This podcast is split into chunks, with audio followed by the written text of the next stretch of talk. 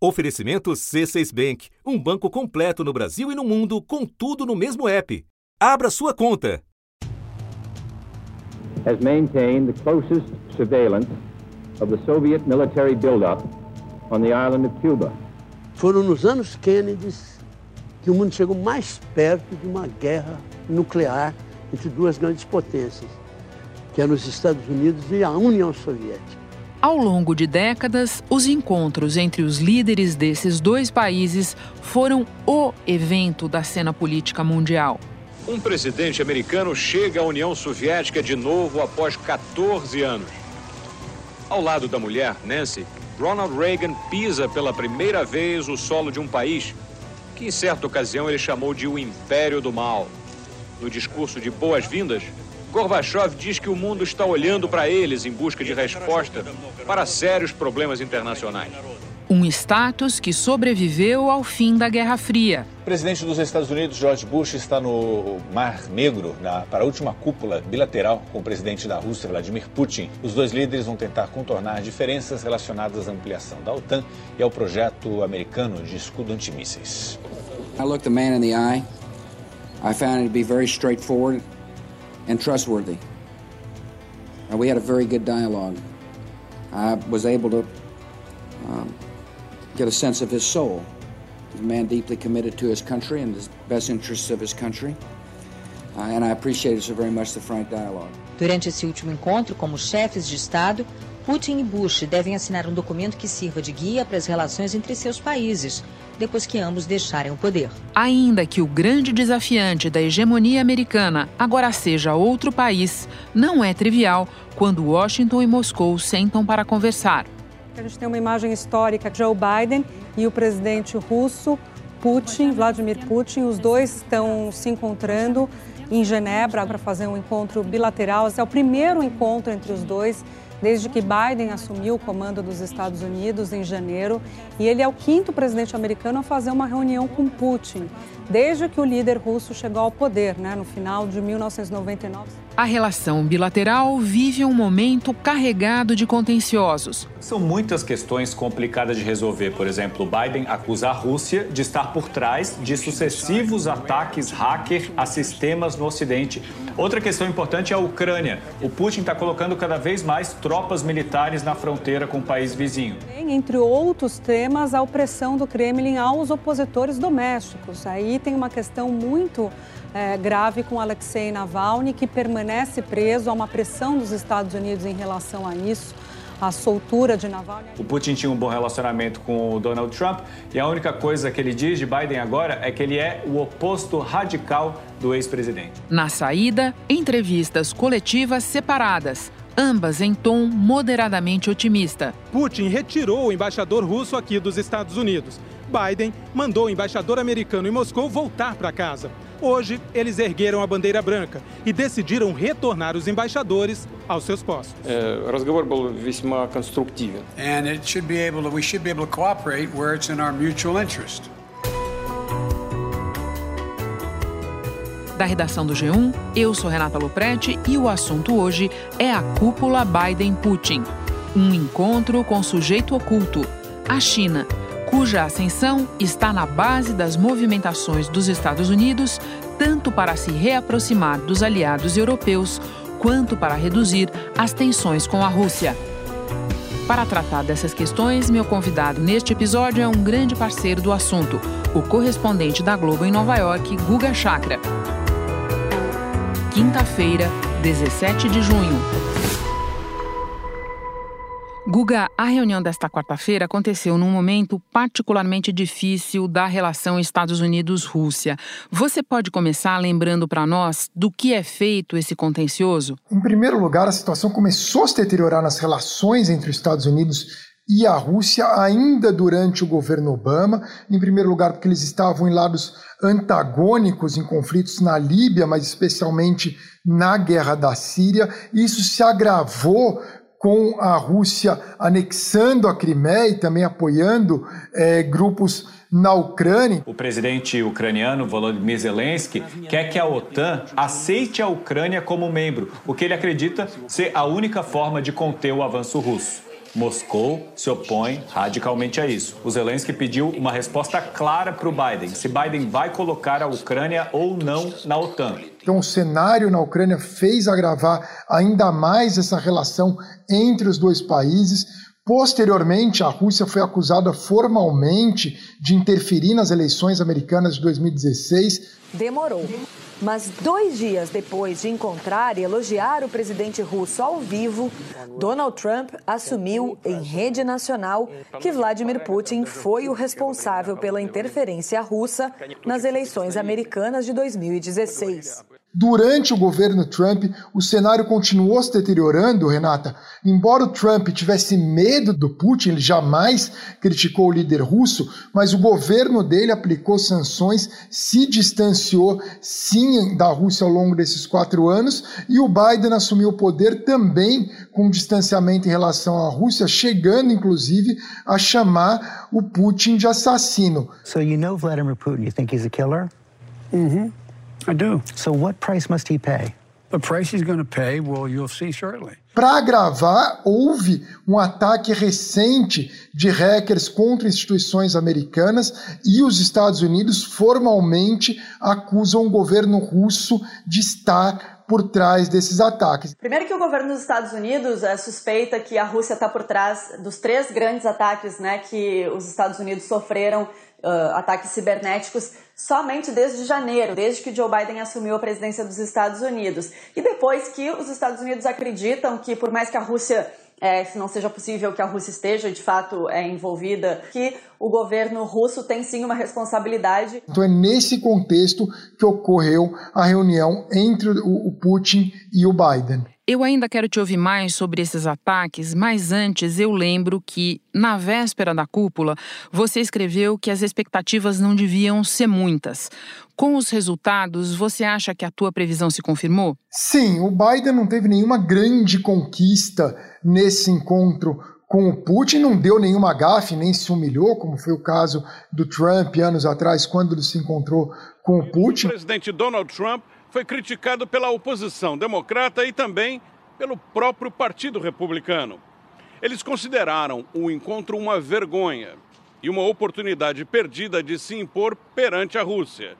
Um ex-diretor da CIA, a agência de espionagem americana, chegou a dizer que a atuação do presidente dos Estados Unidos é uma traição e mostra que Trump está nas mãos de Putin. Biden não deu nenhum vexame, mas ele tem pouco para apresentar. Basicamente, os dois lados vão continuar negociando a extensão do START, que é aquele tratado na área nuclear, que os dois países têm interesse em manter, mas na área cibernética, por mais que o Biden fala, não teve avanço praticamente é, nenhum, né, que há essa preocupação dos Estados Unidos, hoje maior na área cibernética do que na área nuclear, porque há uma noção que a Rússia não vai usar armas atômicas é, contra os Estados Unidos, contra nenhum país, mas no caso das armas cibernéticas, a Rússia já usa e já usou contra os Estados Unidos. Mas o objetivo do Biden é simplesmente administrar essa relação para que ela fique mais previsível, porque nesse momento, na avaliação do governo Biden, a Rússia é imprevisível. Então eles querem uma relação mais previsível e onde dá para trabalhar junto, como na questão nuclear, na questão das mudanças climáticas, é, na questão do combate à pandemia da Covid-19, não são poucas coisas. Tem também o retorno americano ao acordo nuclear com o Irã e mesmo como lidar com a Coreia do Norte, nesses temas dá para os dois países trabalharem juntos. Guga, eu te ouço falar e me lembro de um tempo em que a questão nuclear dominava as reuniões de cúpula entre Estados Unidos e Rússia. E nesta quarta-feira, a questão cibernética esteve no centro da cena. Você acha que, de maneira protocolar, como carta de intenções, houve algum avanço ou ficou tudo na mesma? Na verdade, não saiu nada de muito importante. O Biden disse que ele advertiu é, o Putin sobre o uso e disse que os Estados Unidos têm uma capacidade muito grande na área cibernética também. He knows I will take action, like we did when this last time out. Os Estados Unidos anunciaram uma série de sanções econômicas contra a Rússia e expulsaram 10 funcionários da embaixada russa em Washington. E vai reagir se a Rússia voltar a realizar ataques contra os Estados Unidos, no sentido de que ele deu um recado fez uma advertência para o Putin. Agora, nada garante que o Putin vai respeitar, até porque o Putin disse que não usou, ele negou posteriormente na entrevista coletiva que ele tenha usado armamentos cibernéticos contra os Estados Unidos. Por falar em advertências do Biden, eu quero te ouvir sobre o caso Alexei Navalny, no qual os Estados Unidos, na real, não estavam esperando conseguir muita coisa do Putin. E não conseguiram, certo? Não, não conseguiram, mas o Biden fez uma advertência forte, Renata.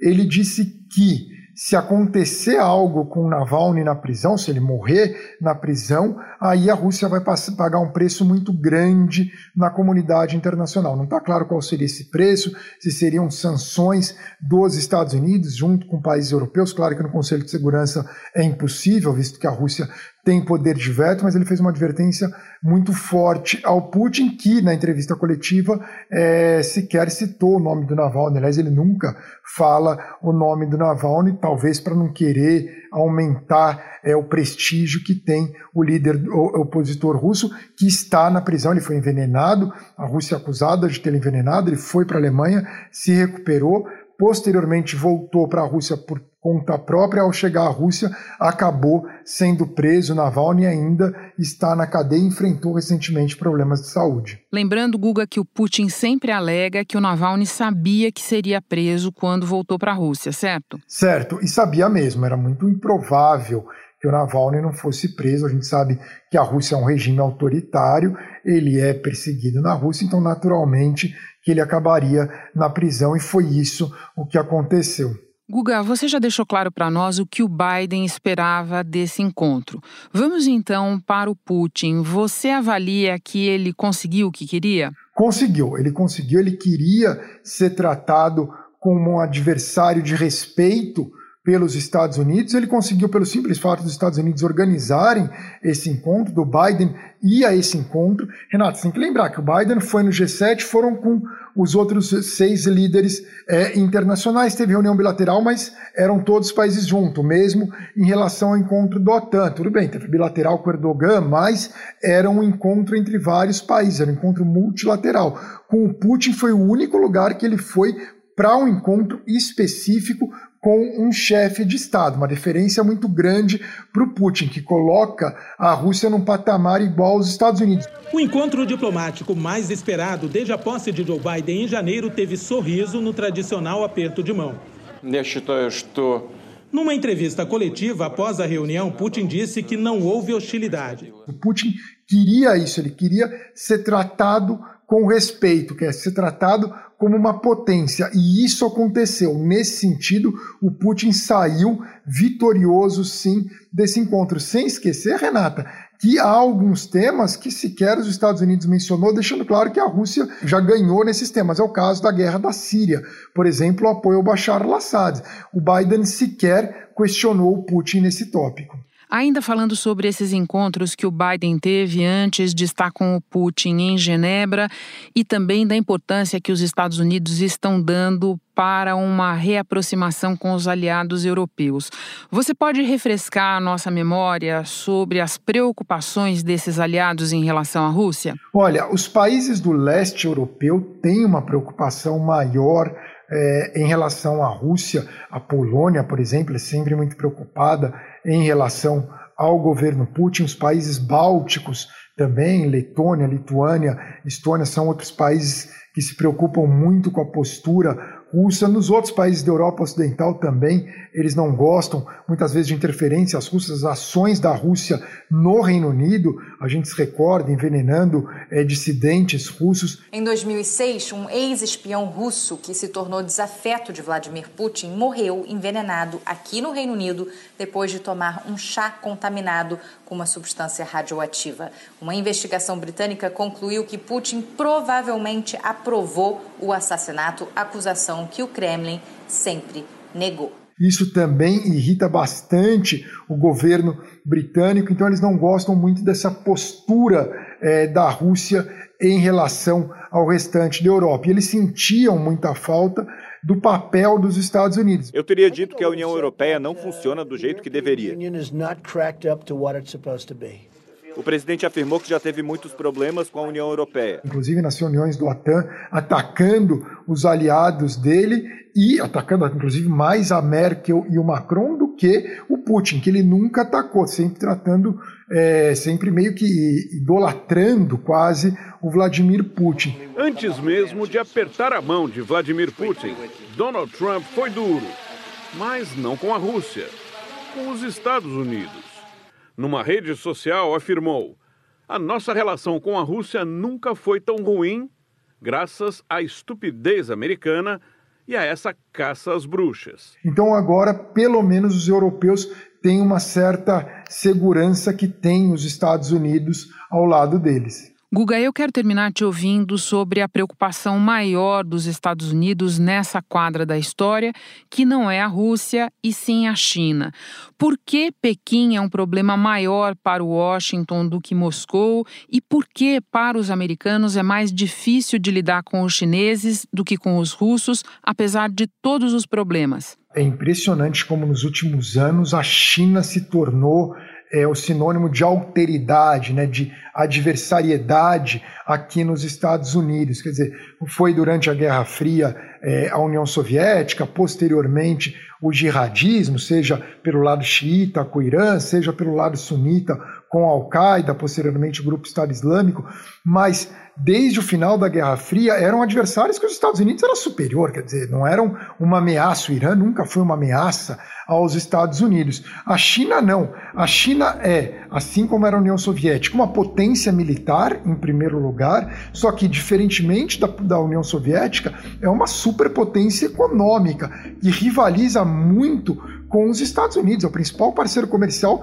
de países na América Latina, no quintal dos Estados Unidos, do maior país da América Latina, no caso do Brasil, com uma enorme influência sobre a África também, obviamente com uma influência gigantesca na Ásia, mesmo sendo parceiro comercial importante de países da Europa Ocidental. Isso preocupa os Estados Unidos. A China também é muito avançada na área tecnológica. Isso assusta os americanos na área de inteligência artificial. Eles estão à frente dos Estados Unidos em muitos pontos. É, é, também, se a gente pega a tecnologia do 5G da Huawei, os Estados Unidos estão para trás da China. Isso tudo gera uma preocupação muito grande é, dentro do governo americano. O presidente americano Joe Biden propõe que os países ricos ofereçam centenas de bilhões de dólares para financiar projetos de infraestrutura das nações em desenvolvimento é uma resposta ao projeto de empréstimos e investimentos oferecido pela China para outros países aplicarem na construção de estradas, ferrovias, portos e redes de comunicação. E é um dos raros temas nos Estados Unidos que há um consenso bipartidário, no qual republicanos e democratas concordam que é sobre a ameaça chinesa. Então, é, impressiona bastante. E para terminar mesmo, Guga, como você acompanha esses assuntos muito de perto, passada a cúpula Biden-Putin, no que é que você acha que a gente deve prestar atenção, tanto na relação dos Estados Unidos com a Rússia, quanto sobre essa crescente preocupação americana com a China? Olha, eu acho que em relação à, à, à Rússia, tem que prestar atenção se a Rússia vai manter essas ações cibernéticas é, contra os Estados Unidos e contra outros países. Isso é algo que preocupa bastante é, os Estados Unidos. E também aí no lado positivo, como que os dois vão lidar, especialmente os Estados Unidos retornarem para o acordo nuclear com o Irão, JCPOA, lembrando que a Rússia é signatária desse acordo. Outros temas como Síria e Ucrânia aparentemente estão fora da agenda. Em relação à China, ainda a gente aguarda, tá? será que vai ter um encontro do Biden com Xi Jinping? Mas é algo que vai é, persistir por anos ainda, essa rivalidade entre os Estados Unidos e a China. A gente deve prestar bastante atenção, especialmente a temas relacionados a Taiwan nesse momento. Foi até recentemente capa da revista The Economist, né? uma ameaça sobre Taiwan da China. Então acho que é importante observar também. Guga, muito obrigada pela análise. É sempre um prazer te receber no assunto. A gente estava com saudades. Bom trabalho aí. Obrigado, Renata. Também estava com saudade. Este foi o assunto podcast diário disponível no G1, no Globoplay ou na sua plataforma de áudio preferida. Vale a pena seguir o podcast no Spotify ou na Amazon, assinar no Apple Podcasts, se inscrever no Google Podcasts ou no Castbox e favoritar no Deezer. Assim você recebe uma notificação sempre que tiver novo episódio. Eu sou Renata Luprete e fico por aqui. Até o próximo assunto.